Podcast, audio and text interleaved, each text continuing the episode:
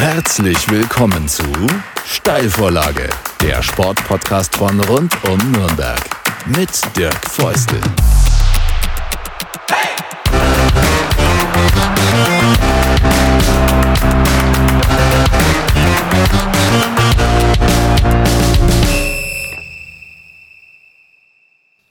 Eine neue Folge der Steilvorlage und Steilvorlagen muss man einnetzen und das tue ich heute mit meinem Gast Michael Wiesinger. Äh, die Nürnberger und die aus dem Umland kennen ihn, glaube ich.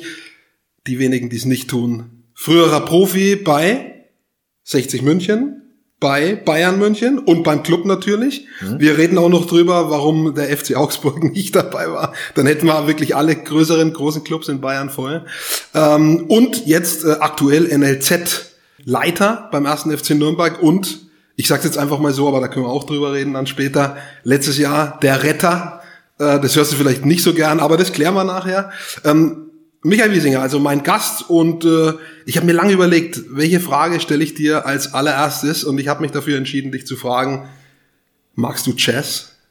Die Frage hast du dir überlegt. Also erstmal Hallo zusammen. Äh, ja, also ich sag dir ehrlich, ich komme ja aus einer Gegend in Oberbayern, aus äh, der Nähe von Burghausen. Den Club hast du übrigens vergessen, habe ich auch noch gespielt, zwei, drei Jahre. Äh, da ist ja jedes Jahr dieses Jazz-Festival. Deswegen kenne ich's. Äh, muss ehrlich sagen, bin jetzt nicht so der absolute Insider. Aber ich gucke gelegentlich jetzt auch, wie viele wahrscheinlich mal, mal eine Serie auf Sky oder Netflix, da kommt durchaus mal äh, ja, so, so ein paar so Elemente vor, wo ich es dann immer ganz gut finde. Aber jetzt, ich würde mir jetzt nicht zu Hause hinsetzen und wahrscheinlich mir so eine, so eine Aufnahme oder ein Jazzkonzert anhören, würde ich nicht machen. Und du hast genau erfasst, das war der Grund, weil du eben aus Burghausen kommst, deswegen habe ich mir diese ja. Frage für dich überlegt. Mhm. Ähm, und von dort aus ging dein Weg irgendwie los. Äh, in den Fußball und dann später in den Profifußball. Und ich habe schon angesprochen, ähm, 60er waren dabei, Bayern waren dabei, ähm, der Club war dabei, ganz klar. Warum? Ich meine, zu dieser Zeit, in der du Profi warst, war jetzt der FCA auch nicht so groß, muss man sagen. Wir waren, glaube ich, damals in der Bayernliga, ja. was aber auch die dritte Liga war, muss man auch sagen, in den 90er Jahren. Ähm, warum hat's zu, oder hat's vielleicht zu Augsburg mal Berührungspunkte gegeben? Du, nicht so direkt, aber wahrscheinlich auch, äh, okay, ich bin ja in, in der Nähe von Burghausen aufgewachsen, habe halt bei Burghausen nie in der Jugend gespielt, sondern ich hatte das Glück, einen anderen Club zu haben, der hieß damals noch SV Gindorf, die hatten, äh, die hatten so einen Speerwurf Olympiasieger, Wolfermann, glaube ich, kam daher, Peter Stocker, der beim Club einmal gespielt hat. Wir waren eigentlich mit den Jugendmannschaften in den höchsten Ligen vertreten, also heutzutage eigentlich unvorstellbar, äh, dass, dass so ein kleiner Club äh, in den höchsten Ligen vertreten ist. Und deswegen bin ich dahin gewechselt und habe äh, bis zur A-Jugend meine Zeit da verbracht. Äh, es ist im Oberbayerischen, also naher Kontakt war immer zu 60, zu Bayern. Augsburg war mal Gegner, aber das war für mich auf dem Einzugsgebiet äh, nie so ein Thema. Aber du hast recht, das war damals, äh, zu meiner Profizeit dann war es noch ein Drittligist. Da hatten wir mal einen Schnittpunkt, äh, als wir da in einem Jahr gegeneinander gespielt haben. Aber wie die letzten Jahre so die Entwicklungen dann äh, gegangen sind, ist schon spannend. Wenn man Augsburg jetzt heute sieht, ja, mit, mit dem Stadion, mit dieser ganzen, äh, die Wucht, die sie auch mitbringen, mit der Entwicklung, wie lange sie jetzt in der Bundesliga sind, das ist schon, äh, ist schon äh, ein interessantes Thema. Vielleicht ist der FCA tatsächlich auch ein bisschen auch Role Model geworden in den letzten Jahren für den Club zum Beispiel, weil es genau eben quasi in umgekehrte Richtungen ging für diese beiden Vereine. Mhm. Ähm, lässt sich das überhaupt vergleichen? Ähm, die Frage, wo gibt's Gemeinsamkeiten, wo gibt's Unterschiede zwischen diesen drei Clubs, 60 Club und Bayern München, das sind die, bei denen du warst und bist. Kann man das vergleichen oder lässt sich das gar nicht vergleichen? Ja, also der Vergleich mit Bayern äh, tue ich mich schwer. Also schon, ich muss ja sagen, es ist jetzt ja, da habt ihr gespielt 99, 2001, also man mal überlegt, 20 Jahre her, was danach für eine Dimensionen da erreicht wurden, das ist ja schon wieder ein Unterschied zu meiner Zeit. Äh, was ich damals schon äh, ja, auch miterlebt habe, dass es ein, ein, schon damals ein Global Player war, ja, egal wo wir waren.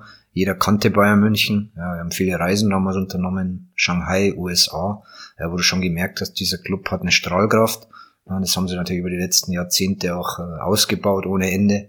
Äh, ja, sind, sind für mich trotzdem der Vorzeigeverein in Europa, weltweit vielleicht.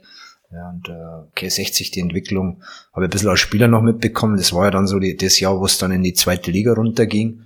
Ja, dass dieser Club mit dieser Allianz Arena im Rücken, ich glaube, da hat man sich äh, viel, viel auf, aufgeschultert sozusagen, äh, wo man sagt, okay, aus der Spirale kann man da nicht mehr raus. Viel Unruhe, viele Trainerwechsel. Führungswechsel, das ist auch so ein bisschen kennzeichnend für diese Clubs. Und dann halt der erste FC Nürnberg. Okay, das ist für mich äh, so trotzdem der wichtigste Club. Ähm, war jetzt ja ein paar Jahre äh, nicht hier. Ja, dann kommt man mal wieder raus aus dem ganzen äh, Umfeld hier und äh, betrachtet vielleicht auch ein bisschen mehr von außen, aber auch da ist ja auch auffällig, dass es ein Auf und Ab war, dass es viele, viele Wechsel auch gab, oft auch so in diesen entscheidenden Positionen. Und das ist, spricht dann nicht immer, immer für eine, für eine Kontinuität oder für eine Ruhe im Verein. Also das kann man ja nicht wegdiskutieren. Und das äh, muss ja irgendwie die Zielsetzung sein, da jetzt wieder Stabilität zu finden und äh, da wieder den nächsten Schritt zu gehen. Rückwirkend auf Augsburg betrachtet, hast du, hast du richtig gesagt, eigenes Stadion, ja, sich da wirklich positioniert, eine Marke geworden in der ersten Liga. Ja, muss man schon sagen, höchsten Respekt für dem, äh, was da nachhaltig äh, auf die Füße gestellt wurde. Über den Club reden wir noch, äh, insbesondere natürlich äh, trotzdem nochmal zurückgespult. Ähm, wann war für dich klar oder kam das Ziel oder die Erkenntnis auch, muss man ja merken, ne, ich bin auch ein bisschen besser als die anderen, vielleicht talentierter, ähm, Fußballprofi zu werden, diesen Versuch einzuschlagen äh, und ab wann hast du so das Gefühl gehabt, ja, das kann ich auch wirklich schaffen? Also wenn ich ganz ehrlich bin, also ich äh, ab und zu, aber wenn man halt so beieinander sitzt, mal Weihnachten oder an Geburtstagen, spreche ich natürlich, meine Hauptansprechpartnerin ist meine Mama, weil die natürlich für mich ja damals äh, die mich gefahren hat und die habe ich gesagt, wie, wie war denn das so? Und sie sagt immer zu mir, ey, mit, mit fünf, sechs Jahren äh, wusstest du oder hast du immer uns das vermittelt, es gibt nur ein Ziel und das ist, äh, ich werde Fußballer. So, diesen Traum haben viele, merke ich ja gerade selber wieder in meiner, meiner aktuellen Funktion. Aber ich war schon, würde ich sagen, ich wusste klar, was, was ich will. Ich habe auch frühzeitig meinen Eltern Signale gegeben, äh, unterstützen ja, aber das war's dann. Also da war ich schon im Nachhinein betrachtet sehr, sehr hart. Das möchte ich jetzt ehrlich gesagt nicht, dass meine Kinder so sind mit mir. Wenn es so wäre, brauche ich mich wahrscheinlich auch nicht wundern, dann haben sie wahrscheinlich ein bisschen meine Gene übernommen, aber ich war da schon, das war mein Ding, mein Weg, äh, hab da unheimlich investiert. Klassischer Straßenkicker, ja, bei uns gibt's nur, gab's nur eins, Fußball, jeden Tag, wirklich. Also, wenn man das manchmal so selber jetzt den Kindern erzählt, die, die glauben einem das gar nicht mehr so, dass das da früh raus, aufs Garagentor, so was bei uns, Straße abgesperrt. Hey, dann, die Nachbarn genervt, wenn dabei gegen ja, das Metalltor ja, getatzt Definitiv. Ja aber dann auch die Nachbarn so weit gebracht, dass sie das akzeptiert haben, weil ich es eh nicht geändert hätte. So, also hat der Nachbar halt alle sechs, sieben Monate mal seine, seine Mauer wieder geweißelt. Ja, so läuft's halt. Aber nochmal, es gab diese, diese, vielleicht die Verlockungen auch nicht. Klar war mal Tennis ein Thema. Ja, man mal sich da vielleicht mal auszutoben. Aber für mich war klar. Und ich habe das dann natürlich auch gemerkt, dass ich besser war. Ich war fleißiger. Ich war oft der, der sich im Training am meisten geärgert hat, wenn er verloren hat. Ja, das war so oft auch übertrieben, aber diese, diese Gier halt, äh, ist immer schwer über sich selber so zu reden, aber ich kann das echt greifen, heute noch, ja, wie ich da getobt bin und äh, für mich war das immer ein Ansporn, äh, vielleicht auch mit meiner Körpergröße, als Kleiner musste immer, ja, musste Waffen entwickeln, um dich durchzusetzen. Ich hatte viel Kontakt mit älteren Jungs, auch von Anfang an, beim Kicken, beim Bolzen, waren immer ältere. Und da, da wirst du halt schnell äh, merken, da musste ich halt schützen. Und das äh, ja, das hat mir brutal geholfen so im Nachhinein. Und ich wollte immer diesen Fußball aber auch für mich als, äh, ja, sozusagen auch rauszukommen. Also ich habe wirklich sehr behutsames Elternhaus, äh, mir ging's gut, aber für mich war das immer auch ein Ziel, äh, für mich da Wertschätzung, ja, wie, ich, ich finde gar nicht so die Worte, aber ich hatte da schon den Antrieb, ja, da einfach mir äh, was aufzubauen und einfach da für mich auch äh, Erfolg zu haben, glücklich zu sein, abgesichert zu sein. Ich bin schon so im, im Denken auch. Ja, und das gebe ich auch zu. Das war für mich schon ein Thema zu sagen, hey, weißt du was, dieser Fußball, der gibt dir die Chance, für immer ein schönes Leben zu führen. Ja, und äh, das muss ich schon sagen, das hat mich echt brutal angetrieben. Und ich weiß genau, was du meinst. Du bist 1972 geboren, ich bin 1976 geboren, also mhm. quasi selbe Generation. Mhm. Und äh, also die, die Freizeit fand draußen statt in der Hauptsache. Die Sportarten fanden draußen statt, ob das im Winter Skifahren, Langlauf war, wenn es irgendwo einen Hügel gab, oder eben halt im Sommer oder zu allen Jahreszeiten, wo man Fußball spielen konnte, wo kein Schnee auf dem Platz lag selbst wenn Schnee auf dem Platz lag, dann war es halt draußen, der Fußball. Ähm, kann ich voll nachvollziehen und das hat ja bei dir geklappt. Ähm, ich habe noch mal drauf geschaut, äh, nur um es mir noch mal vor, zu Augen, äh, vor Augen zu führen. Du hast ja tatsächlich die Champions League gewonnen mit Bayern München 2001, in demselben Jahr deutscher Meister geworden. Kommen wir auch noch gleich drauf. Also auch wirklich ein erfolgreicher Kicker gewesen. Und ähm, jetzt interessiert mich trotzdem mal schnell eingeflochten. Äh, leicht ist es sowieso nicht, reinzukommen ins Profi-Geschäft. Äh, Geschäft. Aber wenn man von leichter sprechen kann, war es in den 90ern leichter oder ist es jetzt leichter, weil vielleicht jetzt viel mehr Talentsichtung betrieben wird, eine bessere Förderung da ist, qualifiziertere Trainer da sind? Das kann alles zu leichter führen, kann aber auch zu erhöhter Konkurrenz führen und früher ist man vielleicht trotzdem schneller aufgefallen. Naja, leichter würde ich es nicht bezeichnen, aber ich glaube, heutzutage ist schon äh, aufgrund dieser ganzen Ausbildungsthemen oder das System, wie es jetzt läuft, dann hat man schon als junger Spieler äh, eine große Chance, irgendwo im NEZ zu landen da eine große Plattform auch zu haben und dann, wenn man gut ist, äh, über diese Bundesligen auf sich aufmerksam zu machen. Das war in 90er Jahren, 80er Jahren zu unserer Zeit nicht so. Also da hat man, glaube ich, schon über diese regionalen Auswahl, Bayern-Auswahl war es bei mir, in Duisburg mal einmal im Jahr ein Turnier gehabt. Ja, das war so ein, so ein Thema, wo du, wo du natürlich dann auffallen musstest, aber in der Regel, ja, bestmöglich in der hohen Liga spielen, bestmöglich bei mir gegen Bayern 60, Augsburg, solche Vereine spielen, damit du den Scouts auffällst und dann halt versuchen, da den nächsten Schritt zu machen. Also ich würde jetzt nicht sagen leichter, aber ich finde heutzutage ist es halt einfach gläserner. Es ist äh, ja viel, viel präsenter. Ja. Es ist ja heutzutage ein leichtes, sich über, über junge Spieler Informationen zu holen, aufgrund der ganzen Medienlandschaft, die sich verändert hat. Und äh, ja, das ist der Unterschied. Trotzdem auch diese Jungs jetzt müssen viele, viele Hürden überwinden. Also so ist es ja nicht. Ja. Wie du sagst, Konkurrenz ist auch größer geworden. Jeder lauert, jeder will da rein. Die Mannschaften werden jünger. Mittlerweile haben wir 16-Jährige in der Bundesliga. Das muss man schon aussehen. Also da findet definitiv ein Wandel statt. Gut, besser, schlechter, einfacher. Weiß nicht, traue ich mir jetzt nicht zu bewerten. Äh, jede, jede, jede, jede Generation hatte wahrscheinlich ihre, ihr, ihr Für und Wider, würde ich mal sagen. Stichwort Opfer heißt ja auch immer so schön, man muss auch Opfer bringen. Äh, welche hast du vielleicht gebracht und sind sie denn so groß, diese Opfer, oder gehen sie irgendwie automatisch, weil man, wie du gesagt hast, eh so heiß ist? Ja, also das ist, das ist, das ist definitiv ein Stichwort. Ja. Also wenn, wenn man jetzt mit jungen Menschen spricht, was ich auch zu tun habe, oder tagtäglich, wenn man mal die Eltern am Tisch sitzt, ja, dann neige ich schon dazu. Ja, das, das ist Opfer bringen. Es hört sich ja immer so an, als wie man jetzt irgendwie äh, brutal was macht, was einen völlig erschlägt. Nee, ist es nicht, aber es, es sind halt Kleinigkeiten. Es ist die Disziplin, es ist äh, Schulalltag. Ja, Nachmittag aufraffen, zum Training fahren, nach dem Training nochmal hinsetzen. Ja, dann kommst du in diese, diese Jahre 15, 16, 17, die Kumpels, war natürlich bei mir auch so. Am Wochenende, Freitag, da war 20 Uhr Ampfiffen, da war Abfahrt. Irgendwo in die Disco, keine Ahnung, das war halt so. Aber ich, ja, du musst ja dann schon für dich wissen, am Samstag habe ich ein Spiel was mache ich? Gehe ich mit? Ja, mache ich, mach ich das mit? So, dann wird es wahrscheinlich schwierig sein, am nächsten Tag auf einem gewissen Niveau auch äh, ja, aufzufallen, Leistung zu Das war für mich immer, ja, das war, das war klar, das habe ich verinnerlicht, ja, die, da zurückzustecken, da vielleicht im Freundeskreis ein bisschen auch einen Nachteil zu erfahren, ja, du bist ja nicht immer dabei. Ja, ist so. Oder dann auch Freundin, ja, diese Themen, ja, und diesen Fokus halt zu legen. Ich finde, das ist ein brutaler Verzicht auch und wirklich auf diese Karte zu setzen, ohne sich selber auch zu verlieren, ist auch klar.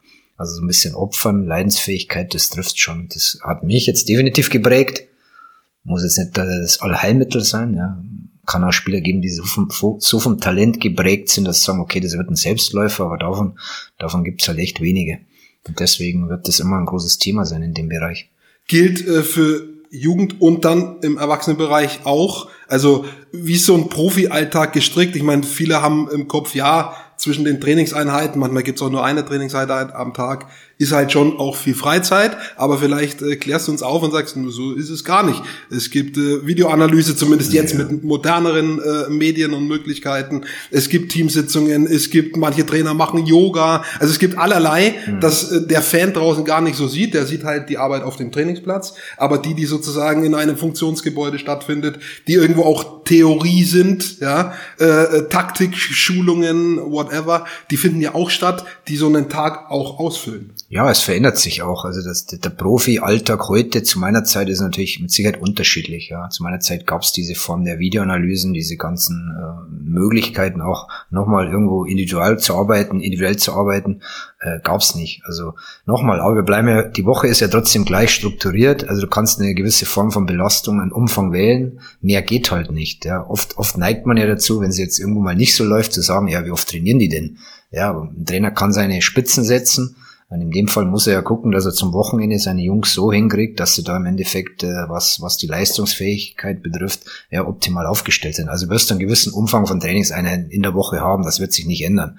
Wie du das drumherum fühlst, ja, gibt's gibt's unterschiedliche Modelle. Ich sage ein Profi, ja, er hat Freizeit, ja, natürlich kann man das auch, äh, ja, das, das ist schon ein Privileg. Aber was man halt nicht vergessen darf, wenn ich mich zurückerinnere in diesen, diesen, was weiß ich, 15, 20 Jahre Fußballer, äh, wie, wie viel Wochenenden, ja, wo du sagst, der eine geht halt um, am Freitag um, um 5 Uhr heim und geht halt am Montag um 8 Uhr wieder in die Arbeit. Ja, okay, das, das gibt's halt nicht, sondern Sonntagvormittag ist halt wieder auslaufen, Regeneration, Wett, äh, die nicht gespielt haben, trainieren. Es ist halt ein permanenter Kreislauf. Und du gehst dann weg vom nächsten Spiel und fokussierst schon wieder aufs nächste Spiel. Also sehr, von der, vom, vom Mentalen, das ist eine 24-Stunden-Nummer. Und das glaube ich, das kann man nicht so nachvollziehen, wenn man nicht in dem System mal drin war. Also du bist permanent unter dem Strom. Ja, das, das, das zehrt auch. Ja, du musst mental, finde ich auch, sehr, sehr stark sein, um immer wieder ja, in die Spur zu kommen, immer wieder auf, auf, auf Spannung zu sein. Ich glaube, das ist so der große, das große, was so ein Profi auch, äh, ja, ja, einfach leisten muss. Und so in der, in der, in der öffentlichen Betrachtung, ja, ist ja kein Vorwurf, weil man es halt einfach von außen bewertet. Ja. Im Grunde, wenn du in dem Konstrukt dich bewegst, dann ist es halt ein bisschen was anderes und auf das musst du schon vorbereitet sein, um das äh, nachhaltiger durchziehen zu können. Und es ist ein Sieben-Tage-Job tatsächlich, äh, ja. äh, fünf Tage unter der Woche, dann das Spiel an Wochenenden. Ähm, gilt übrigens sportartenübergreifend im Profibereich. Und an dem sogenannten siebten, dem freien Tag, ist dann oft früh noch ein Auslaufen äh, oder Körperpflege irgendwie angesagt äh, mit dem Team zusammen. Also von daher ist, sind einfach alle Tage in der Woche ausgefüllt, kann man so sagen, würde ich sagen. Also du wirst in deinem Profileben, wirst du danach feststellen, Urlaub, Urlaube, ja, habe ich verbracht, aber das kann man ja abzählen. Es war immer, immer so um Pfingsten rum, mal eine Woche, ja, zwei Wochen im Endeffekt mal ein Wochenende kurz wegfahren, funktioniert nicht. Also es ist ja mal eine Länderspielpause. Aber sagt, okay, jetzt packst du da mal deine Familie, Freundin, wie auch immer ein und fährst mal ein paar Tage weg. Aber auch das äh, kannst du abzählen an, an einer Hand, denke ich mal. Ansonsten hast du da diese klassische Winterpause gehabt. Das, das fällt jetzt im Moment auch weg. Also es ist nicht so, dass man da so, äh, also konkret zu planen, äh, das ist halt schwierig. Und das, das ist halt was viele Leute, glaube ich, schätzen, ihren Urlaub, das merke ich jetzt gerade in meinem Verwaltungsjob sozusagen, jetzt kann man mal Urlaub planen, ja, das kannte ich vorher auch nicht, weil es einfach nicht gab, sondern du hast halt dann geguckt, Rahmenterminplan, ja, wie sieht's aus, kommen wir vielleicht in die Relegation, keine Ahnung, können wir aufsteigen, dementsprechend musst du halt dein, dein Privatleben planen. Das kommt auch dazu, also kann man jetzt vielleicht sagen, es ist so Jammern auf hohem Niveau, aber ja, für viele ist das halt schon auch äh, ein wichtiges Gut, äh, das auch so zu, zu, zu konstruieren, wie man es gerne hätte. Und ein Fußballprofi ist halt immer in einer gewissen Abhängigkeit, finde ich schon. Wir können hier rüber schon Stunden reden, müssen aufpassen, dass wir uns da schon nicht verquatschen an der Stelle. Ähm, mich interessieren noch zwei Sachen. Die eine, äh, Druck öffentlich und äh, intern auch, ja, was Ziele betrifft. Ähm, wie muss man das sich vorstellen? Ich meine, auch da schwer zu verallgemeinern, weil es schon auch davon abhängt, äh, bei Bayern München herrscht sicher auch intern anderer Druck und extern auch, äh, wie vielleicht beim FCA oder beim Club. Auch da wird schwierig, Parallelen zu ziehen. Ja, wichtig halt intern, wie du sagst, klare, klare Zielvorgaben zu haben, Ziele zu definieren. Also das, dort hatte ich in meiner Spielzeit immer gute Erfahrungen gemacht. Ja, es gab mal Phasen, wo du ein bisschen das Gefühl hatte, jetzt sind wir ein bisschen führungslos. Wo geht's jetzt hin? Aber so dieser Druck von außen, der ist auch da. Ja, manch einer lächelt es weg. Manch einer liest jeden Tag die Zeitung. Mittlerweile ja, kann man im Internet Stunden verbringen und was über sich lesen, wenn man will. Ja, ob das gut ist, weiß ich nicht, weil er natürlich mittlerweile durch diese Neutralität, die man oder diese Anonymität, die man hat, ja, natürlich auch losgefeuert wird. Ja, das muss man schon auch aushalten. Und so ein Fußballprofi, wenn es gerade mal nicht so läuft, das wissen wir ja, äh, gibt es mit Sicherheit Jungs, die dazu neigen, sich das auch sehr zu Herzen zu nehmen, ja, das, äh, die sich damit ja, auseinandersetzen und dann diese Leichtigkeit halt verlieren. Und wenn ich dich unterbrechen darf, es gibt Exzesse. Letztes Jahr äh, gab es den Fall, dass Hanno Behrens und Lukas Milwans, glaube ich, äh, mhm. aus dem, also Lukas war dabei, ne? Hanno ja. bin ich mir sicher, Lukas war der mhm. Zweite. Ja. Die haben Morddrohungen erhalten. Ähm, also das geht definitiv ganz weit drüber und ist auch sozusagen justiziabel ganz einfach. Aber man sieht sozusagen, mit was auch Spieler da klarkommen müssen. Naja, klar, so ein Fußballclub äh, lebt natürlich auch von, von seinem Umfeld, von den Fans, ja, von der Öffentlichkeit, aber da in dem Fall äh, werden halt Grenzen überschritten, aber man, man vergisst ja dabei, wie geht's da den Jungs, ja, was passiert da? Ja? die wissen alle, dass sie am, am Samstag 15.30 Uhr, wenn du in der Bundesliga spielst, dass du da natürlich abliefern musst. Aber im Grunde äh, sind ja trotzdem Menschen unterwegs, ja, die, die sich, äh, ja, gibt's ja Gefühlslagen, die natürlich auch eine Leistung beeinflussen. Und äh, das sind schon manchmal Themen, das ist, äh, man macht immer ein bisschen auf cool, ja, war ich auch so drauf, ja, das ist ein bisschen auch äh, abzustreifen, aber es wird wahrscheinlich kaum einen geben, ja, der nicht mal da reinliest, der, der einfach mal so Dinge auch gern über sich wissen will. Ja, ist ja logisch. Wie, wie sehen mich die anderen? Aber das ist halt schon, ja, mittlerweile eine brutale Nummer, ja, wenn du dich da in den Tiefen des, äh, des äh, Internets bewegst, ja, und ja, sowas auch für dich dann irgendwo in deiner Festplatte sozusagen sitzt, ja, und dann nochmal so, so locker drauf loszuspielen, das wird dann schwierig. Ich lese auch keine Kommentare zu Podcasts. Ja. naja, konstruktive Kritik, aber brauchen wir alle. Okay. Ja, aber ja, ja, ich sage halt auch immer, ich, ich, ja. diese, dieses Anonyme ist ja oft ein leichtes, aber trotzdem neige ich natürlich auch immer dazu zu schauen, ja, und aber man darf sich da einfach nicht beirren lassen. Aber so leicht ist es halt nicht, wenn du Woche für Woche in, in, einem, in einem öffentlichen Fokus steckst. Ja. Jeder will diesen Fußball sehen, jeder will eine Meinung dazu haben, kann er ja auch haben. Und so ein Spieler ist halt mittendrin in, in diesem ganzen Theater. Jetzt hättest du sagen können, quasi nach der aktiven Zeit, äh, so reicht jetzt auch, ich habe genügend sieben Tage, Wochen gehabt will jetzt auch mal Urlaub machen, an Wochenende wegfahren. Nein, du hast gesagt, ich mache jetzt Trainer und danach NLZ-Leiter. Äh, wieso bist du beim Fußball geblieben? Äh, Leidenschaft. Auf jeden Fall, das, ja, ich habe immer schon so, liest viele Interviews auch, wo so der Trainer sagt auch, ja, aus Leidenschaft, ja, für mich schon auch eine gewisse Berechnung. Ich wusste schon, wenn ich in dem Business bleibe, dann wird ja der ganze Lebensstandard, das, was ich mache, auch äh, Zeit einzuteilen, ja, trotz dieser Urlaubsgeschichte ja schon nicht äh, unbedingt schlechter werden, sondern man macht das, was einem Spaß macht, das, was man kann. Ja, und äh, für mich war es eine glückliche Fügung, dann einen ersten Schritt als Trainer zu machen, damals in Ingolstadt die, die U23 zu übernehmen.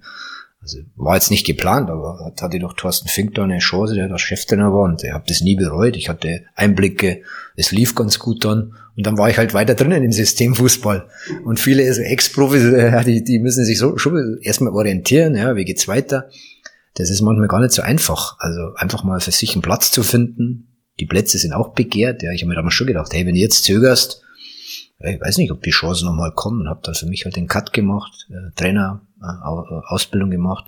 Und dann ging es halt so peu à peu. Aber es ist nicht so, dass ich mir einen Plan zurechtgelegt habe. Im Jahre 2012 oder was muss ich jetzt da und da sein. Also sowas nicht. Bei mir kam da immer eins zum anderen.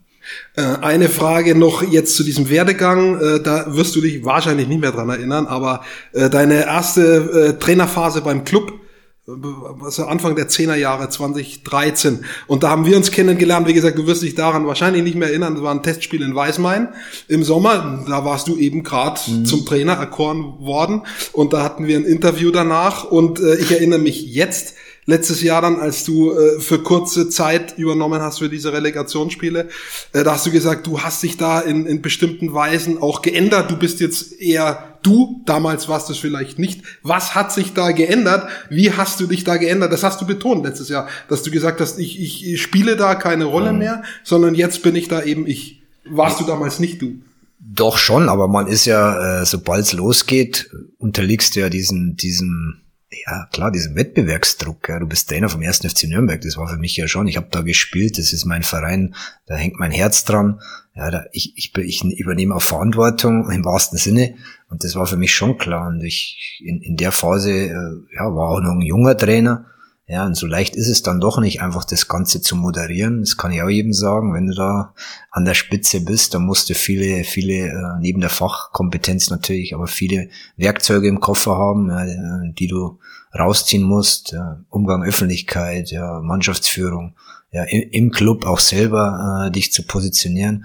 Und das war für mich schon vielleicht auch nicht 100 Prozent vorbereitet. Ist jetzt im Nachhinein auch nicht schlimm, weil ich man hat es mir ja zugetraut. Das ist ja trotzdem äh, sehr positiv. Aber ich habe schon gemerkt über die Jahre danach, äh, dass ich jetzt einfach ein bisschen anderes Feedback habe, dass ich reflektierter danach war. Ein paar Dinge auch mal gesagt habe, hey, du musst vielleicht, ich, ich wollte immer sofort entscheiden, junger Trainer muss für eine klare Linie stehen. Heute würde ich eher mal sagen, du warst auf, jetzt fahr erst mal heim, äh, trink ein Glas Wein und überleg halt nochmal. Ja, sowas halt. Also so, so würde ich mir jetzt eher jetzt beschreiben. Einfach innerlich ruhend Und damals bin ich dann schon in die Offensiv gegangen, weil ich ja gemerkt habe, ey, traute mir das nicht zu. Das gibt's doch gar nicht. Kann doch keiner glauben, dass man, äh, was weiß ich, vier, fünf Tage überlebt, wenn man nicht äh, klare Kante zeigen kann. Aber ich war halt kein so Lautsprecher. Und man ist halt in gewissen Schubladen auch drin. Ja, das kennen viele Menschen, habe ja auch schon viele gehört, die genau dasselbe erzählen. Aber man kann es nicht ändern. Man muss es halt, äh, finde ich, so ein bisschen akzeptieren, dass man Dinge beeinflussen kann und manche Dinge eben nicht. Und die Dinge, die du nicht beeinflussen kannst, äh, das sind aber die Dinge, die dich ganz schön äh, aus der Bahn werfen können. Und äh, so laufe ich jetzt im Moment rum. Ja, und da äh, finde ich es auch gut, wie es ist. Und so bin ich auch die Relegation angegangen. Und das war, glaube ich, für mich auch der Schlüssel. Da kommen wir noch drauf. Und jetzt machen wir eben den Cut zu dieser Relegation, gehen von diesem Werdegang weg. Äh, ich möchte mal zwei Ereignisse vergleichen. Auch da wieder die Frage, kann man die vergleichen oder eben nicht? Ähm, 2001 äh, die meist die Last-Minute-Meisterschaft äh, mit dem Tor von Patrick Andersen in, äh, in Hamburg. Äh, da war Schalke schon durch eigentlich. Ja, war Schalke, ne? Die ja, ja, äh, richtig. Äh, nicht, dass wir was durcheinander bringen. Äh, und dann, das war auch 95. Minute. Analogie äh, zu Ingolstadt jetzt. Ähm, welches Ereignis war für dich in dem Moment, wo es passiert ist? Krasser? diese Meisterschaft, Minute 95, oder dieser Klassenerhalt äh, zur dritten Liga, das wäre das wäre auch krass gewesen, äh, wenn das erfolgt wäre. In dem Moment, wo es passiert ist, welches Ereignis hat da mehr, hat dich da mehr getoucht?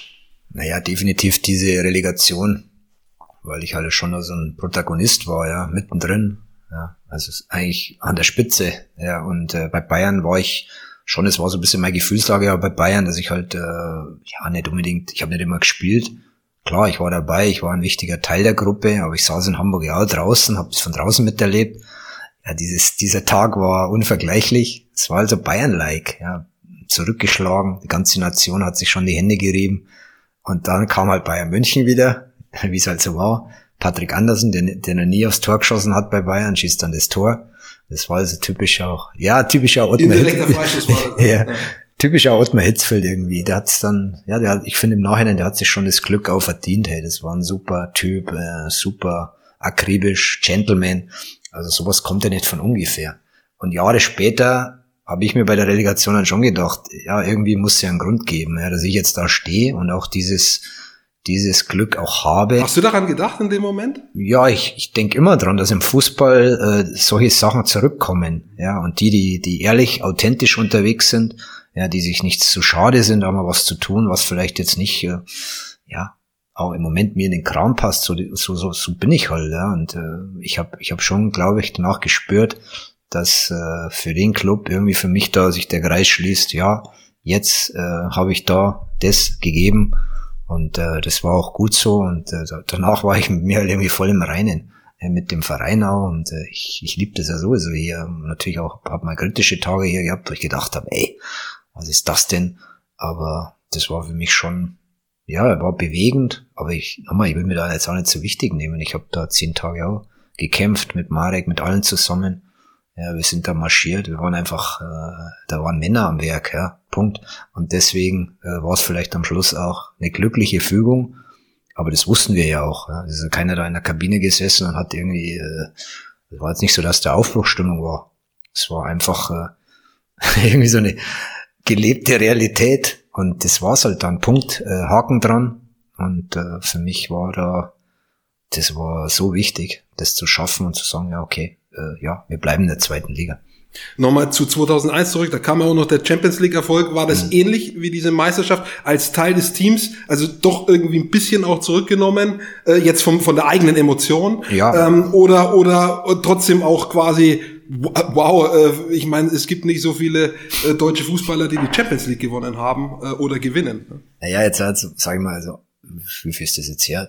Äh, da war ich damals so 28 oder ja, das ist ja viele Jahre her, jetzt nehme ich sauer an das war. Damals war ich natürlich auch, ey, meine Einsätze, wie oft habe ich gespielt, äh, läufst du als Spieler eher so rum. Ist immer so. Jetzt Jahre später, genau sowas, was du jetzt sagst, das ist die Wahrheit. Ich habe zu Hause die Medaille, wenn ich die sehe, also es gibt da nicht viele. Ich war ein wichtiger Teil der Mannschaft, das, also so die, die wichtigen, ja, wie, wie Kahn, Effe, ja, die sich alle mal geäußert haben. Die haben gesagt, das, das äh, Entscheidende dieser Mannschaft war, dass wir in der Breite einfach äh, eine Mannschaft waren. Und ich weiß noch heute die Trainingsspiele, wie wir da immer angeschoben haben, die A11 wieder äh, mal geschlagen haben, aber man wusste halt, da ist immer jemand, meine Wenigkeit, Zickler, Santa Cruz, wie die alle hießen, die haben ja nicht immer permanent gespielt, aber das war einfach so eine Combo, so eine, das war eigentlich Team.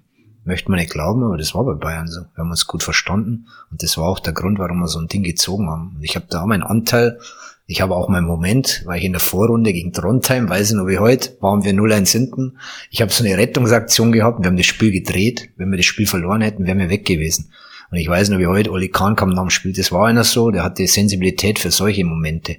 Der kam zu mir und hat gesagt, ey, Wiese, das war überragend, ey, diese Rettungstat, habe ich irgendwie den Ball von der Linie gekratzt. Ich weiß gar nicht mehr wie, irgendwie so mit der Hacke. Hat ja gar keiner gemerkt, aber es wäre 0-2 gewesen. Trondheim war damals gut. Ja, mit diesen, die hatten mal ein paar gute Jahre in der Champions League. Und das war eigentlich für uns der Schlüssel und danach sind wir da weiter marschiert. Und das war so mein Moment, ja, wo natürlich keiner weiß, weil es im Fernsehen gar nicht so registriert hat. Aber so Leute wie Olli zum Beispiel oder auch Hitzfeld dann, die, die, haben das, die wussten das. Also hat jeder seinen Anteil, ich auch.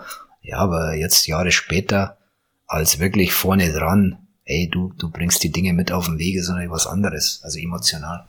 Und wenn man irgendwie äh, mit Abstand drauf schaut, ich habe tatsächlich, äh, da waren jetzt ein paar Spiele auch dran im Laufe der Jahre, die dann nochmal gezeigt wurden, auch, es waren gewisserweise auch finde ich, ein logischer Erfolg von Bayern, ähnlich wie in diesem Jahr, mhm. also im letzten Jahr, äh, wo sich Dinge andeuten schon und mhm. irgendwann dann auch logisch zu Ende geführt würden. Ich fand 2001 war das irgendwie mhm. so, das war ein logischer Erfolg. Nicht die Meisterschaft, aber die Champions League. Die war irgendwie, da war die ja auch das beste Team, glaube ich, über die gesamte Champions League Saison hinweg. Ähm, ja, und habe das Ding auch verdient geholt, auch das Finale. Mhm. Da war die eindeutig die bessere Mannschaft. Ja, diese Mannschaft, ich bin ja dann noch diesem Erlebnis gegen Man United ja dazugekommen in dem Sommer. Das weiß ich noch, wie die mein erstes Training auch bei Bayern. Dann gab es eine Mannschaftssitzung und äh, man hatte das Gefühl gehabt, die haben ja was erlebt, das, äh, wo jeder sagt, das kriegst du nicht mehr raus, aber das war anders. Da gab es so Führungsspieler, äh, ja, wieder Effe, kann ich nur sagen, Kahn, die standen halt da und die haben gesagt, okay Jungs, was passiert jetzt? Äh, wir holen uns das Ding halt jetzt. So. Und diese Aufbruchstimmung, diese unbedingte Wilde, das war halt einfach vom ersten Tag an zu spüren. Das kann ich nur so beschreiben. Das hat mich auch gepackt, weil ich gedacht habe, hey, wo komme ich jetzt hin? Ja, ist da ein bisschen Trübsal gerade, ist da, ja, Bayern München verliert so ein Spiel, ja, in, in, weiß gar nicht, wann es damals war, in, ja, in der Nachspielzeit oder nach der Führung, wo Solskjaer da zurückschlägt. Aber es war genau das Gegenteil. Es hat sich peu à peu angebahnt, dass diese Nummer äh, in eine positive Richtung geht, mit, mit der Krönung dann, mit diesem äh, Elfmeterschießen. Oli Kahn, der natürlich das Ding, das war auch, der hat sich in diesen Jahren ja auch zum, zu dem Torwart entwickelt, das muss man schon sagen. Also es hatte schon alles irgendwie also war für mich jetzt auch nicht, äh, wie soll ich sagen, also Überraschung war das nicht. Das heißt, hat man echt in der tagtäglichen Arbeit gespürt. Das denke ich auch, dass ja. das irgendwie am Ende vollzogen wurde, ja. Äh, auch ein Ende eines Prozesses war. Und zu äh, ähm, Barcelona 99 können wir den Günter Koch fragen. Der hat das kommentiert für den BR damals. Äh, ja. Den haben wir hoffentlich auch irgendwann mal hier. Da werde ich ihn das fragen, wie das nochmal war. Ich habe die Szenen auch ganz gut im Kopf, haben, glaube ich, alle in Deutschland, die sich für Fußball interessiert haben, haben dieses Spiel gesehen äh, gegen Manchester United. Zurück zur Relegation. Ganz viele äh, waren irgendwie froh, dass in diesen Tagen, in denen du das übernommen hast, ich sage jetzt mal in Anführungsstrichen, endlich einer da war, der mal aus dem Sattel gegangen ist, der mal irgendwie die Leute am Herz gepackt hat, sowohl die draußen, die Fans, äh, als auch die Mannschaft, wie es so schön heißt, denn ganz viele hatten, glaube ich, irgendwie den Eindruck, da, da geht was den Berg runter und keiner zieht die Bremse. Das war alles so wie automatisiert, von Woche zu Woche. Es ging immer irgendwie ein Schritt tiefer, ein Schritt tiefer. Und irgendwie haben alle gedacht, es gibt's nicht, irgendeiner muss mal die Bremse anziehen. Und dann kam Michael Wiesinger und hat irgendwie äh, an dem Tag, wo du vorgestellt wurdest, eine, fand ich, doch durchaus flammende Ansprache in der Pressekonferenz gehalten. Das ist ja jetzt eher was, wo man auf Fragen reagiert. Äh, und du hast ja quasi ein, ein ausgedehntes Statement, wenn ich es richtig in Erinnerung habe, an dem du wirklich, oder mit dem du wirklich alle irgendwo, ja, äh, am Herz angefasst hast. War das von vorneweg deine Herangehensweise? An dieses Kurzprojekt Relegation? Also die, die erste Kontaktaufnahme damals mit dem Sportverstand, der hat mich ja gefragt, schon ein paar Tage vorher, dass sowas ein bisschen geplant wird. Ja, dieses Worst-Case-Szenario will ja keiner hören, aber sowas, äh, ja, jetzt im Nachhinein kann man das ja sagen. Da geht's dann auch, damals musste ich in die Testung rein, das habe ich ja schon vorher gemacht, obwohl gar nicht sicher war, wie das Spiel ausgeht. Aber die Gespräche waren schon so, dass ich gesagt habe, Robert, ja klar, ich, ich bin dabei, aber nochmal, ich bin dasselbe, der ich schon vor vielen Jahren war ich bin jetzt wieder hier, ich bin LZ-Leiter, ich, ich krieg die andere Seite der Medaille jetzt im Moment mit, was, was Mitarbeiter betrifft. Was, also diese Bindung, die ich habe, die ist im letzten eineinhalb Jahren noch viel größer geworden, als ich sie vorher kannte. Natürlich auch durch meinen Job. Und ich habe gesagt, okay, ich mache das unter gewissen Voraussetzungen, Rückkehr in diesen Job, ja, so ein Zehn-Tage-Projekt halt sozusagen. Äh, mit klaren Absprachen. Wer steht vorne? Das wollte ich unbedingt geklärt werden. Wer ist der, der zur Mannschaft spricht? Wer ist der, der öffentlich spricht? Ja, im Endeffekt wollte ich einfach wissen, wie man sich das Konstrukt vorstellt und äh, welche Rolle ich da spiele.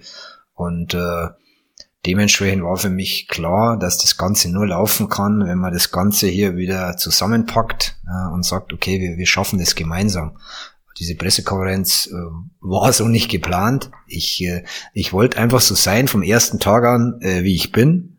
Ich wollte nichts mitnehmen, nicht abends zu Hause sitzen und sagen, du Michael, übrigens, hättest es noch gemacht, sondern ich habe mir einfach von meinen Gefühlen leiten lassen. Und dass ich dann so ein gewisses, ja, ich glaube schon, dass ich es ganz gut kann und so ein, so ein Flow krieg auf meine Art, ja, nicht, nicht jetzt, äh, was weiß ich, wie so ein Jürgen Klopp, der mit seinen äh, Zähnen kommt und alle da auffrisst sozusagen, positiv Nein, sondern ja, klar, ganz ja, einfach ich zu sein. Und das habe ich versucht, bin dann aber ein bisschen, ja, habe ich gemerkt, ja, okay, genau das ist es. Und deswegen wollte ich das auch loswerden.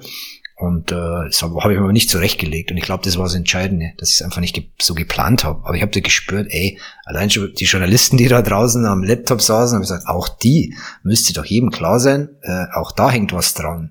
So, dass die Mitarbeiter zugehört haben, war auch klar. Mannschaft, ja, wahrscheinlich auch der eine oder andere. Also das dürfte doch jedem klar sein, dass wir jetzt äh, mit Corona schwierig, dass wir da hier irgendwo eine Bindung wiederherstellen müssen. Ja, dass jeder wieder weiß, er kann sich auf den anderen verlassen. Wie du sagst, das Gefühl hatte ich auch, das war so ein schleichender Tod. Mhm, mh, richtig. Und das musste ja irgendwie aufgehalten werden. Aber nochmal, ich habe da nicht mir äh, Tag, Tag, ich habe so einfach wirken lassen, was passiert, ja, wie nimmst du es wahr? Und in dem Moment habe ich mir gedacht, so, jetzt musst du einfach mal jedem sagen, äh, wie Marek und ich in dem Fall, wie wir das angehen werden. Nämlich genau so, wie wir sind. Und das ist, äh, das ist auch unsere Stärke. Klar, sachlich, ja, natürlich auch empathisch auf unsere Art und Weise. Und äh, aber da habe ich schon gemerkt an den Reaktionen, da geht was. Also ab spätestens dann wusste ich, ja, das ist genau der Weg und da gibt's keine Zweifel schon gar nicht an mir selber. Also von Habt ihr das der Mannschaft gegenüber letztendlich genauso gemacht wie in dieser Pressekonferenz? Äh, auch, auch mit dieser eben Empathie, mit dieser ja, Wucht, mit dieser gewissen Wucht auch gegenübergetreten seid? Naja, wenn man mich immer so, ich höre immer Leute, wie sie mich wahrnehmen, dann ich, ich kann ja damit umgehen. Bei mir sagt immer jeder, ja, der ist sympathisch, der ist, ja, der ist in Ordnung, ehrlich, aber mich, wahrscheinlich kennt mich auch nicht jeder, wie ich dann vielleicht aus sein kann. Natürlich habe ich das gemacht, aber sowas würde ich nie breit treten. Natürlich kann ich auch lauter sprechen, natürlich kann ich auch äh, ja, ein paar Dinge klar formulieren. Und das habe ich natürlich immer, immer, wenn ich das Bedürfnis hatte, in den Tagen der Mannschaft auch gesagt. Oder wenn mal zum Training aufgebrochen sind und mir irgendwas gestört hat oder so, habe ich gesagt, nee, nochmal sitzen bleiben. Ich muss nochmal was loswerden. Und habe halt auf die Art und Weise versucht, das Ganze halt in ein Boot zu kriegen. Ja, ich denke schon, dass es dann irgendwo auch gefruchtet hat, dass es natürlich so läuft, wie es dann lief ja, war ja nicht zu erwarten, dass wir plötzlich nach dem Gegentor so, so, so wie so ein Kartenhaus erstmal zusammenbrechen. Also habe ich in den vorherigen Tagen im Training, in den Gesprächen nicht gemerkt. Es war so im Hinterstübchen. Ich sagte, okay, ich kannte ja die Mannschaft ja auch. Und das war so das, aber dass es dann so kommt, genau in dem entscheidenden Moment in Ingolstadt, äh, das konnte ja keiner vorhersagen, dass wir da so, so wegbrechen für eine, für eine kurze Phase, aber entscheidende Phase. Diese 10, 14 Tage, ich meine, du bringst ja einen Profi in dieser kurzen Zeit nicht mehr bei, äh, dass er wie ein Ball hochhält oder eine Ecke schießt. Also im Endeffekt äh, gehst du doch, meine Vermutung, im Training eben nur auf andere Dinge, äh, auf Kopf, auf Verfassung, weil alles andere, ja klar, eine gewisse Taktik, Grundstruktur in der Spielbesprechung vorher ist schon da, aber dass du jetzt den Leuten noch was beibringst, ist ja jetzt eigentlich so nicht gegeben. Nee, aber man kann ja schon, Thema war natürlich Basics, was auch immer Basics sind für Trainer. Für mich ist es eine klare Grundordnung, eine klare Ausrichtung, wie wir agieren wollen, gegen Ball, mit Ball, jeden noch mal ein bisschen zu erinnern an, an seine äh, positionsspezifischen Aufgaben. Kann man ja auch noch mal reinwerfen, das habe ich mal auch ganz spontan gemacht. Nochmal noch mal kurz, was heißt erklärt, mal reingeworfen, was man sich so erwartet, ja, von einem rechten Verteidiger, von einem Innenverteidiger, ja, was so diese, diese Kernkompetenz ist. Und das haben wir in den wenigen Einheiten versucht aufzuarbeiten. Dann immer wieder reingeworfen, hey, das ist nur, nur, nur die, die mitgehen, ja, wo ich sage, hey, da, da, da kann ich mich drauf verlassen. Ich ziehe nicht in so eine Schlacht, in Anführungszeichen, ja, mit jemand, äh, ja, wo ich weiß, hey, ist der voll dabei? Da kann man ja jeden General fragen, wie er seine Truppe zusammenstellt. Auch das ist wichtig. Und da habe ich auch ein paar, paar Entscheidungen getroffen in den Tagen. wenn man sagt, okay, der eine oder andere ist halt nicht dabei. Das kam gar nicht so, kam öffentlich gar nicht so raus. Mhm. Ich bin ja froh drüber, ist okay. Man muss sich ja dann nachher wieder ins, ins Gesicht schauen, das war mir wichtig. Aber es gab da schon ein paar Sachen, die, die wir justiert haben. Und äh, genau mit den Leuten das halt dann, dann durchzuziehen, dass die Mannschaft halt einfach weiß, ey, da sind welche am Werk, ja, die, ja, die kennen nur ein Ziel und da gibt's kein links, rechts und äh, die wissen auch, dass sie es natürlich nicht alleine schaffen das ist oft so eine, so eine Trainerweisheit, die man jedem Trainer sagen muss. Ohne Mannschaft bist du wahrscheinlich gar nichts. Die musst du halt hinter dir haben. Und das ist die, das ist die Kunst. Und das, glaube ich, ist uns dann mit der glücklichen Fügung, das, das weiß ich ja sehr wohl, aber irgendwo äh, scheint es ja einen Grund gegeben zu haben, warum wir dann nochmal zurückgeschlagen haben. Wer Mitglied einer Mannschaft war, der weiß, es gibt Spieler oder auch Spielerinnen, äh, die muss man streicheln, und es gibt welche, denen musst du ständig in den Arsch treten. Bleibt da noch Zeit, in so einer kurzen Phase drauf Rücksicht zu nehmen? Oder ist es eben genau das, auf das man Rücksicht nehmen muss? Wirklich jeden genau anzuschauen, wie kann ich den noch kitzeln, wie kann ich das rauszuholen? Ja, muss jeder Trainer auch für sich für mich ist oft so Kleinigkeiten. Keine Ahnung, wir haben natürlich dann ein Trainingslager gemacht, ja, in Bad Göcking. Das hatte für mich schon auch einen Hintergrund. Ich habe mit diesem Bad Göcking auch eine Geschichte. Ja, bin mit Ingolstadt mal aufgestiegen. Der Club war da früher. Also sowas ist ja auch klar. Ich will an einen Ort, wo ich weiß, hey, da kann man sich wohlfühlen. Aber wenn es in der Pampa ist, aber man kann halt zumindest mal äh, nochmal einen Fokus legen. Auch da, das, das ist für mich die guten Trainer, die ich hatte, es war, was weiß ich, auf dem Weg zum Training. Ja, mal zwei Minuten läuft man nebeneinander da, da hört man einfach mal rein. Das muss ja nicht immer die große Besprechung sein. Oder mal beim Abendessen. Hey, wie geht's? Ja, trinkt man abends mit der Mannschaft nochmal ein, ja, irgendein Glas Bier zusammen. Ja, oder ein Glas Wein. Haben wir natürlich auch gemacht, um einfach noch da mal, hey, hey, mal den anderen nochmal, hey, wie geht's denn dir gerade? Bist du angespannt? Ja, das ist okay, das kannst du auch zulassen. Wir sind ja alle gemeinsam in diesem ganzen äh, äh, Sumpf drin im Moment. Also man, man, man kann sich ja durchaus mal ein bisschen dieser, dieser Schwäche des anderen annehmen. Ja, so Sachen halt also ich, es gibt kein Patentrezept. Oder dann mal eine Trainingseinheit reinbringen, wo ein bisschen auch gelacht wird. Wir haben da in Bad Göcklingen auch plötzlich, finde ich, viel gelacht. Es war Spaß drin, es war ja konzentriertes Arbeiten. Platz war nicht 100 Prozent, aber auch das war für mich wieder ein Grund zu sagen, ey, ja und, er ist halt ein Tick tiefer, ja egal, aber was ändert's? Ja, wir müssen trotzdem die Situation jetzt annehmen. Und äh, wie wir dann zurück nach Nürnberg gefahren sind, war hatte ich schon, also war für mich absolut klar, ja, wir haben es begriffen und jeder weiß um die Schwere der Aufgabe. Aber es ist ja nicht so, dass man sich als Zweitligist dann komplett, äh, weiß ich nicht, man muss ja nicht kleiner machen, als man ist. Das ist ja auch klar. Ich glaube, was auf jeden Fall gelungen ist, eben was anders zu machen, als es vorher war. So diesen schlafenden Tod, diesen schleichenden Tod irgendwie zu unterbrechen, das hast du geschafft.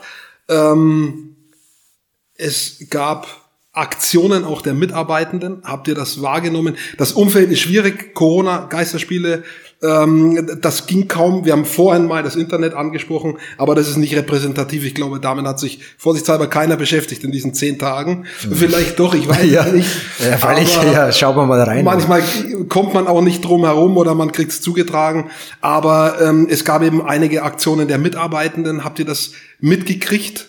Ja, ja, schon, also schon ein wichtiger Punkt. Das war in den, den Ansprachen ja schon auch, äh, ja, okay, ich war selber Profi, ich weiß doch, wie es ist. Ja, Im Endeffekt, nach dem Training hockst halt im Auto, fährst heim, aber äh, schon einmal, äh, aber dadurch auch nicht den Druck zu erhöhen, sondern einfach zu wissen, ja, dass das schon eine Bedeutung hat, ja, dass viele Menschen halt ihr, ihr Leben eigentlich abhängig machen von dem, was bei so einem äh, Verein passiert. Ja, nicht nur die Mitarbeiter, sondern der Lebensinhalt vieler Menschen im Raum, Raum Region Nürnberg, da kenne ich ganz viele, ja, ob das positiv, negativ ist, hängt vom ersten FC Nürnberg ab. Und das sollte man schon in seinem Antrieb, in seiner, vielleicht kann man für seine, seine innere Motivation auch nutzen und zu sagen, okay, ja, das lohnt sich. Ich bin da privilegiert, äh, das zu steuern. Also war mit Sicherheit ein Thema und ich habe es ja gesagt, ich hatte äh, in meiner NEZ-Zeit jetzt natürlich hockst dann plötzlich mit Leuten, die ich die Jahre vorher auch nicht gekannt habe, ja, wo ich einfach mal höre oder selber geguckt habe, ey Mensch, was für ein was für ein Riesenbrett ist da der erste FC Nürnberg in dem Leben dieses, dieses, dieses Mitarbeiters. ist so. Und äh, sowas versuchen ja schon, schon positiv auch mitzunehmen. Und äh, schon, es, es gibt doch nichts, ey, als, als, als Sportler, Trainer, ey, diesen Menschen irgendwo eine Freude zu machen. denen äh, das Leben zu verschönern. Also das, äh, ja, da läuft's mir jetzt schon wieder kalt runter, da brauche ich ja gar nichts. Das ist doch einmalig. Also, das kannst du doch deine Kinder erzählen und die werden alle zum Weinen anfangen, wenn, wenn man weiß, was man da für eine, für eine, hm, wie sagt man, das ist schon eine besondere Stellung, die man da hat. Und das ist, das darf man nicht so leichtfertig äh, aufs Spiel setzen. Und das war mir halt ein Bedürfnis. Aber auch nicht zu überdrehen, ja, weil du brauchst jetzt nicht hier äh, in Aktionismus verfallen, darum geht's nicht, aber einfach äh, realistisch durch die Welt zu laufen zu sagen, hey, immer, ja, ich, ich bin's und ich kann das, ich kann das ganz schnell wieder positiv äh, hier in eine positive Richtung bringen. Äh, ich, ich fand immer so, so, so, so, so dankbar kann man eigentlich dem Fußball sein. Man hat eine Scheißsaison, spielt zwei gute Relegationsspiele und äh, das hat man ja gemerkt. Eigentlich war danach ja schon wieder, äh, plötzlich war Zuversicht da. Sehe ich, sehe ich auch so. Was ich noch betonen will, dass das positive Aktionen war, von den Mitarbeitern. Es waren keine Protest- oder, oder äh, ähm, ja, aggressive äh, in irgendeiner Form verbale Aktionen, sondern positive Aktionen, unterstützende Aktionen. Das habe ich vorhin so nicht äh, klar gemacht, dass man halt äh, euch auch den Mut mitgeben wollte. Wir stehen sozusagen als Team hinter euch. Äh, und all das hat dann am Ende doch gut funktioniert. Es gab ähm, und gibt auch, kann jeder lesen, der das möchte, ein Buch, das sich mit diesen zehn Tagen auseinandersetzt. Der Fußball als NATO-Erfahrung.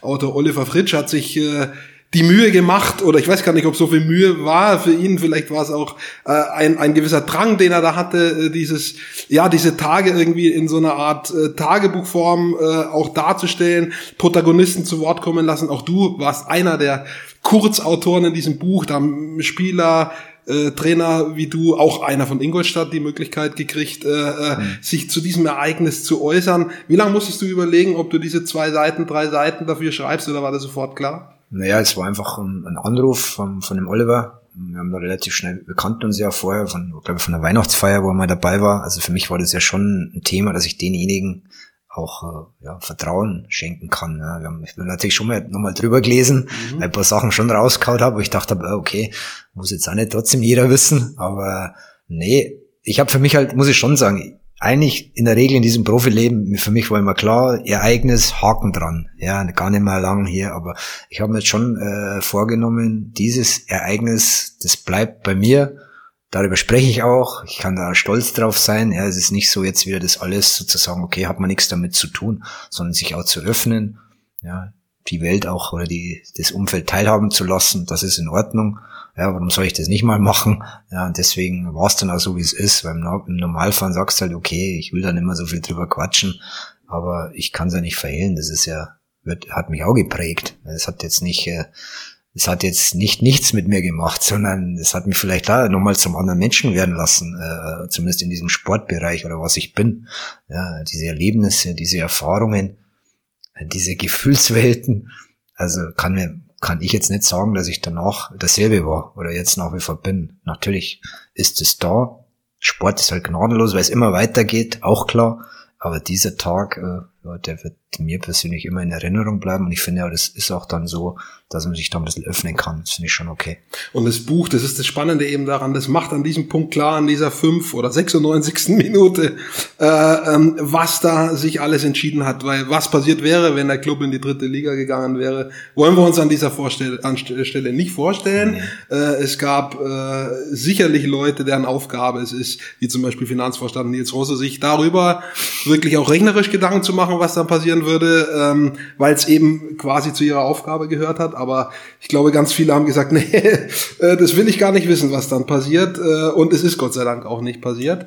Ähm, Club weiterhin in Liga 2 und äh, der NLZ-Leiter des ersten FC Nürnberg ist Michael Wiesinger. Jetzt steht das immer so drunter, NLZ-Leiter beim Fernsehinterview irgendwie. so, und dann lesen es die Leute und denken, schön, das ist also, was macht ein NLZ-Leiter? Ja, was ist der Job eines NLZ-Leiters? Er steht eher weniger auf dem Trainingsplatz, sondern sitzt mehr im Büro.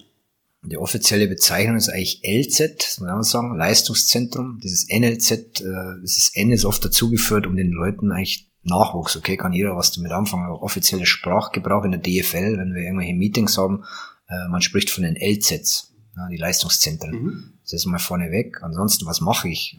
Also in diesen 56 deutschen LZs sozusagen gibt es immer gibt's verschiedene Ausrichtungen. Also kein, keines dieser LZs ist gleich.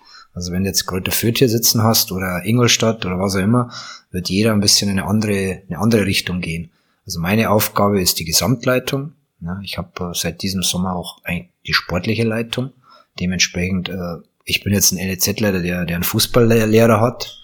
Ja, ähm, es gibt andere, die machen es anders. Da ist zum Beispiel der Orga-Leiter, ein, ein NLZ-Leiter, der aber diesen Fußball-Background nicht hat. Das ist jetzt bei uns so. Deswegen ist ja irgendwo klar, dass ich in sportlichen Themen involviert bin ja, dass ich natürlich äh, alles wissen muss. Ja, das ist natürlich über, ja, wir bilden ja nicht nur fußballisch aus, sondern auch äh, schulisch. Wir versuchen die Persönlichkeit äh, der Spieler auch äh, mitzuentwickeln. Auch da gibt's Themen. Ja, und im Endeffekt am Ende des Tages schlägt irgendwie alles bei mir auf. Das ist, äh, ja, es ist schon so. Ist ja klar, dass ich meine Leute brauche, ja, die mir gewisse Themen auch äh, abnehmen, wegarbeiten. So läuft es auch bei uns. Das ist natürlich meine meine Leute oder meine Mitarbeiter habe, die, die, die sich da äh, schwerpunktmäßig beschäftigen. Aber am Schluss äh, ja, landet es irgendwie doch bei mir. Also es ist schon so ein sehr äh, Zeit äh, Job, muss ich sagen. Ja.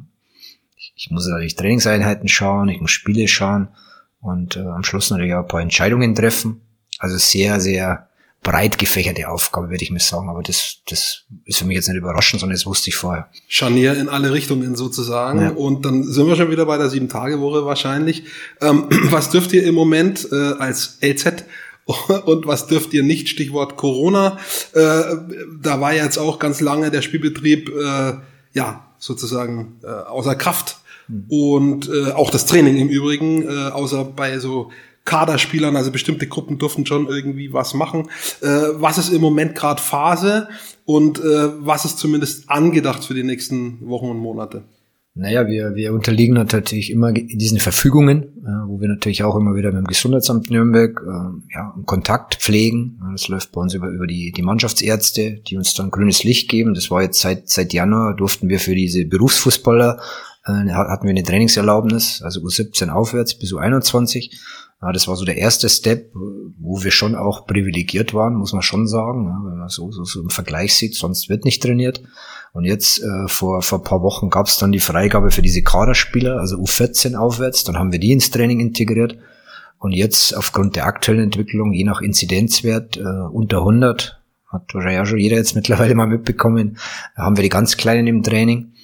Wir versuchen da ähm, behutsam vorzugehen, also einmal wöchentlich, je nach Mannschaft es dann zu steigern, um einfach da erste Erfahrungen zu machen. Es ist jetzt kein Vergleich mehr zum März 2020. Also wir sind in diesen ganzen Corona-Themen auch weiter. Wir können es besser greifen. wir haben wichtige Erkenntnisse gewonnen. Aber wir sagen trotzdem im Moment nach wie vor Vorsicht. Hygienekonzept steht über allem. Das war immer wieder zu hinterfragen, anzupassen und da auch äh, ganz, ganz konsequentes äh, äh, umzusetzen, um im Endeffekt auch alle zu schützen. Das steht über allem.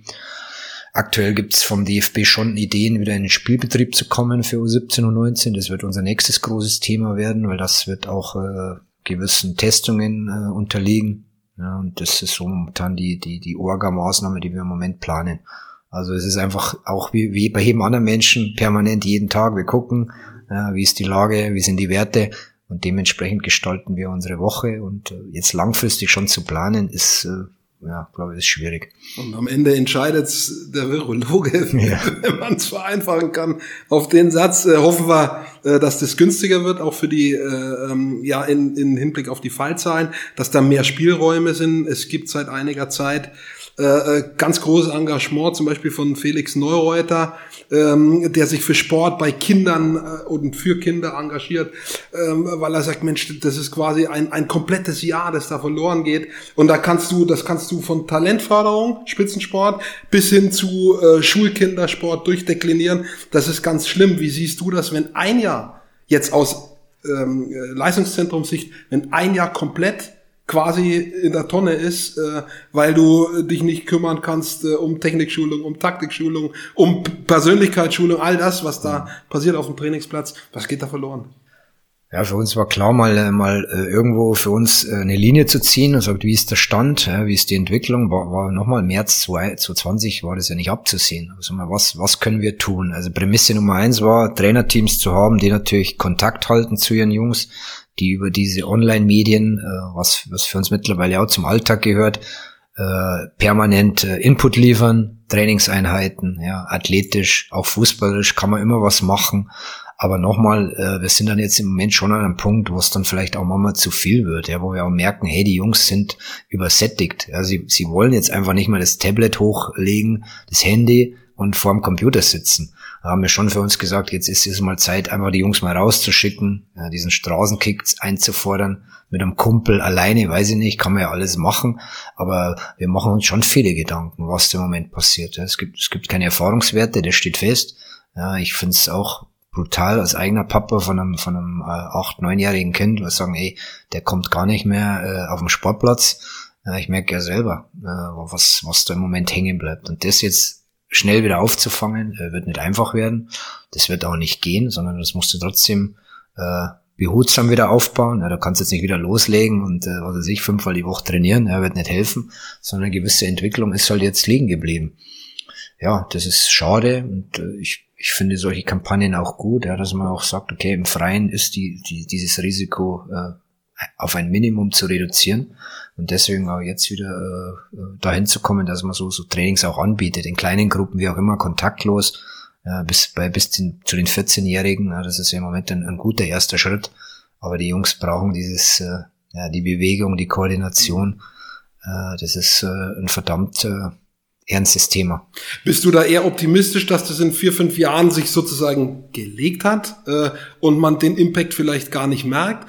Oder äh, bist du eher pessimistisch, dass äh, eben vielleicht genau in der Zeit gibt's halt mal keinen, der bei der Vierschanzentournee aufs Stocker geht oder äh, vielleicht äh, über, über die 100 Meter eine Medaille holt oder, oder, oder. Also wie, in welche Richtung tendierst du von den Gedanken? Also bei diesen Sportdaten äh, glaube ich schon, dass es massive Themen geben wird, weil ich da jetzt nicht in der, in der, in der, in der Ausbildung involviert bin, aber ich glaube schon, dass das nicht einfach wird, das wieder aufzufangen, so ein ganzes Jahr. Im Fußball ja, ich versuche trotzdem jetzt positiv zu bleiben, ja. Nochmal jetzt wirklich Gedanken zu machen, wie gehen wir es wieder an, den Restart, wie kommen wir wieder rein, wie können wir vielleicht einen Tick äh, diese Individualteamen auffangen, ja. Und ich glaube, dass es im Fußball jetzt nicht die Spuren hinterlassen wird, das glaube ich nicht. Also das wäre jetzt auch, das, davon können wir uns jetzt auch nicht treiben lassen.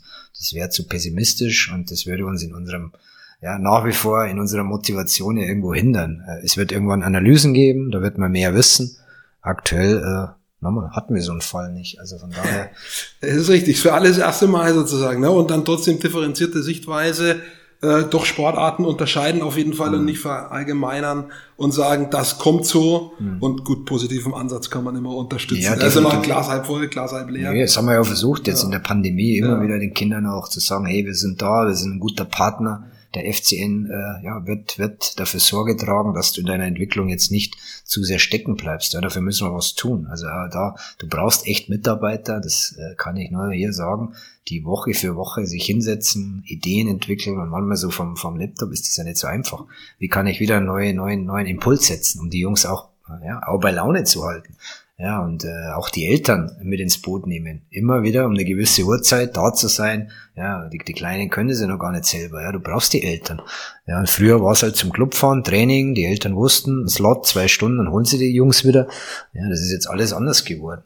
Also das ist schon, das wird die Gesellschaft prägen, das wird vieles verändern. Ja, ich, diese Online-Meetings fand ich teilweise sogar angenehm, mhm. weil es einfach ein Zeitgewinn ist. Aber Stimmt. du weißt ja selber, wenn man sich gegenüber sitzt, wenn man am Sportplatz ist, ja, da, da, da passiert auch, äh, wie sagt man, Interaktion ja, so, sozusagen. Und das, das fehlt halt total und das ist halt auch Entwicklung. Ja, mal ein Feedback zu kriegen, ja, mal motiviert zu sein, weil der und der zuschaut, ja, das gehört ja bei uns auch dazu. Hey, da steht der Cheftrainer, da steht der Dieter Hecking draußen, mhm. die gucken sich ein Jugendspiel, sowas fällt ja im Moment ja komplett weg. Jetzt gibt es äh, im Profibereich Fußball äh, abgebende und kaufende Vereine. Kaufende gibt es, glaube ich, nur einen. Das ist Bayern, vielleicht noch RB Leipzig und mit Abstrichen äh, Borussia Dortmund. Alle anderen sind eigentlich, wie man so schön sagt, die abgebenden Vereine. Und bei all diesen abgebenden Vereinen ist das Wichtigste sozusagen ein äh, im Sinne der, der Nachwuchsförderung profitables NLZ zu haben, das immer wieder mhm. Leute ausspuckt. Äh, wo steht der erste FC Nürnberg da? Was gibt's für Positivbeispiele? Ich habe vorhin einen ganz anderen Zusammenhang leider äh, ähm, mit dieser Mordung den Lukas Mühl ähm, angesprochen. Der ist aber ein Positivbeispiel dass man es schaffen kann, äh, aus dem NLZ-Bereich in den Profibereich zu kommen. Gibt es auch andere äh, jetzt seitdem.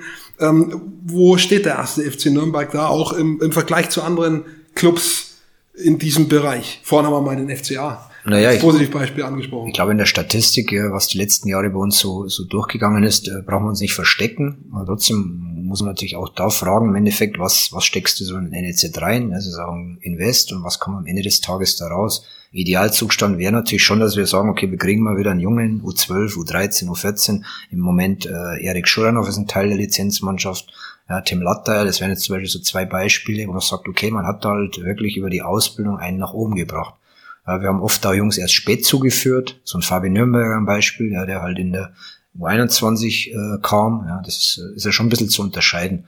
Auch da mal zu hinterfragen. Ähm, da sehe ich uns trotzdem so, wie wir arbeiten, gut unterwegs. Ja, wir, wir haben dann sehr authentisches NLZ, ja, sind nicht zu groß, aber die Manpower ist halt schon so ausgerichtet, dass jeder hier äh, komplett alles reinhaut ja, und dementsprechend alles dafür tut, und äh, aber auch da wird es wahrscheinlich nach Corona äh, ja immer mehr Vereine geben, die natürlich auch prüfen.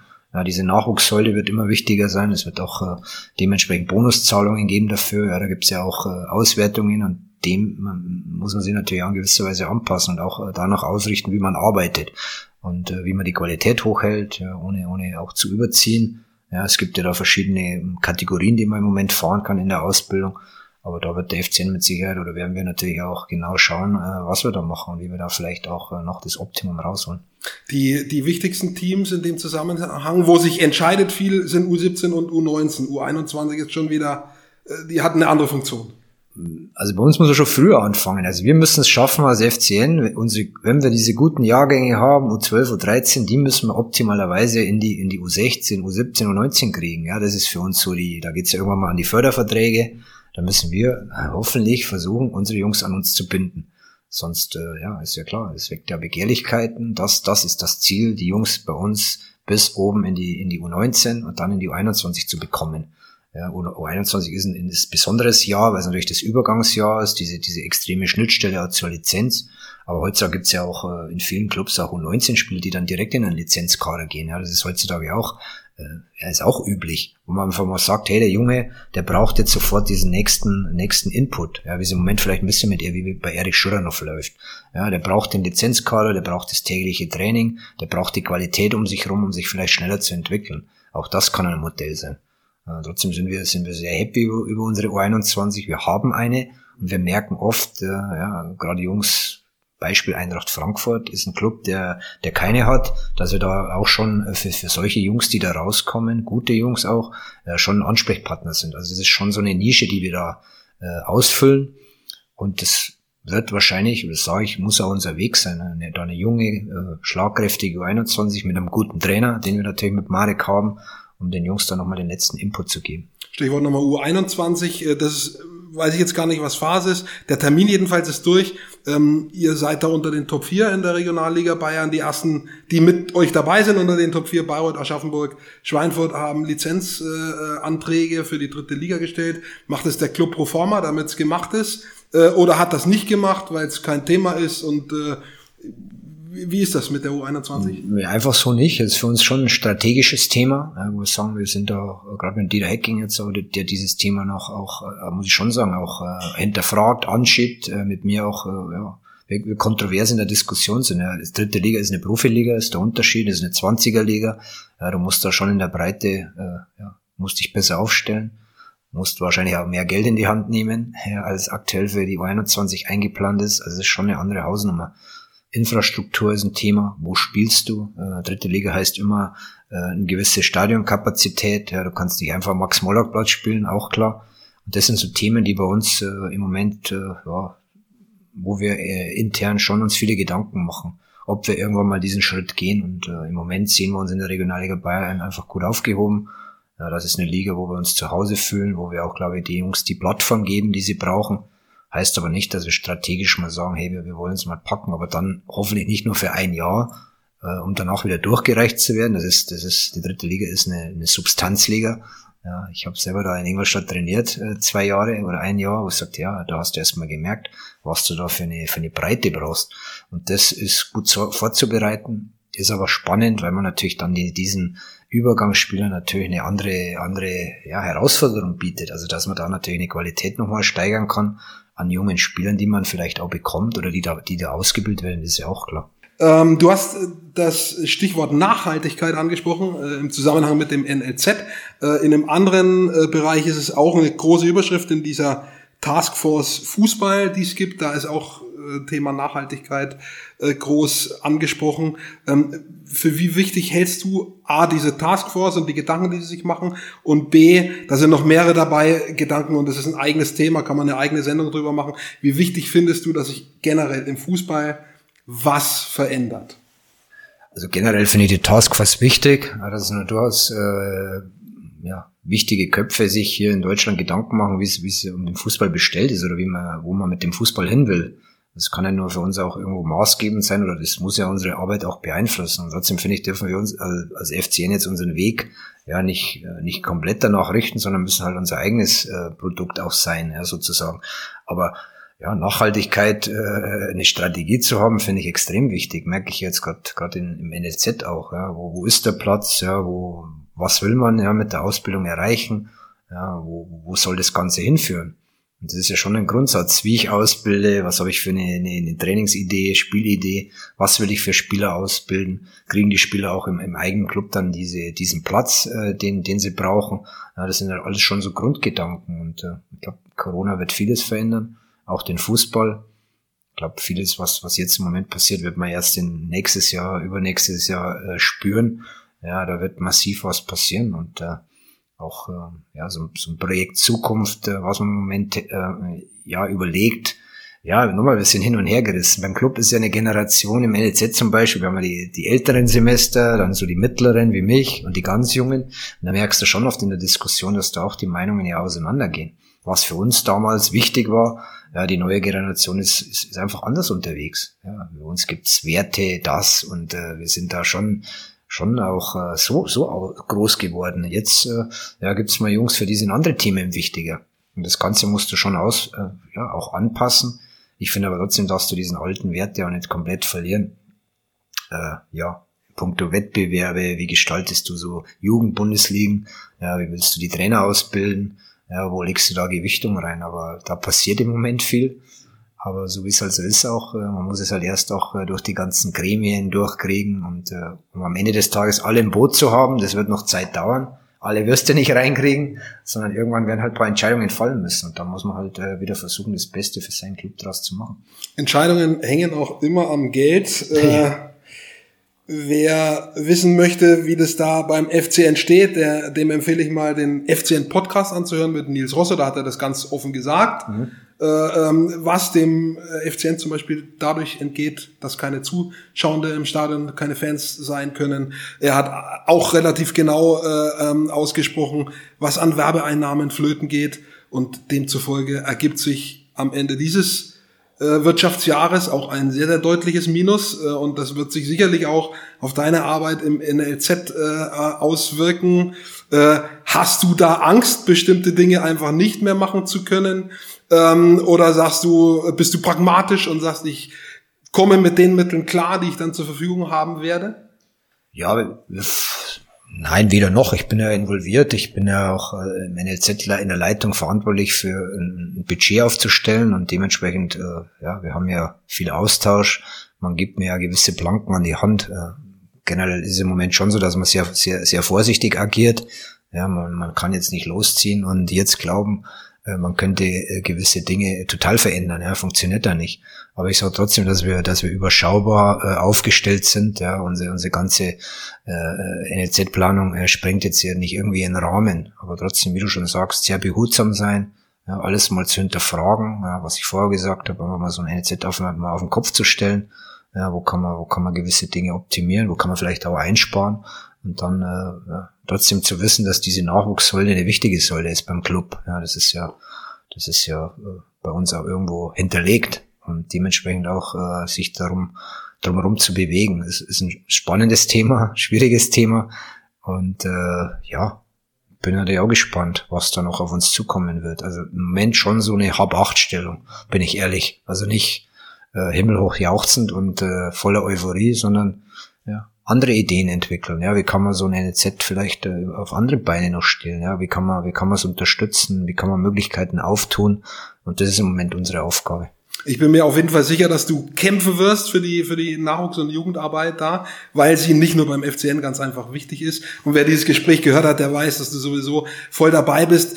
Ähm, trotzdem, ich sage nochmal, die Zahl, die ja auch ein bisschen äh, differen, äh, differenziert ist zwischen erste Liga, zweite Liga, aber nur allein was an Einnahmeausfällen, nur mal bei einem Heimspiel, wie gesagt, mit Unterschied zwischen erster und zweiter Liga, aber es geht von 500.000 bis zweieinhalb Millionen.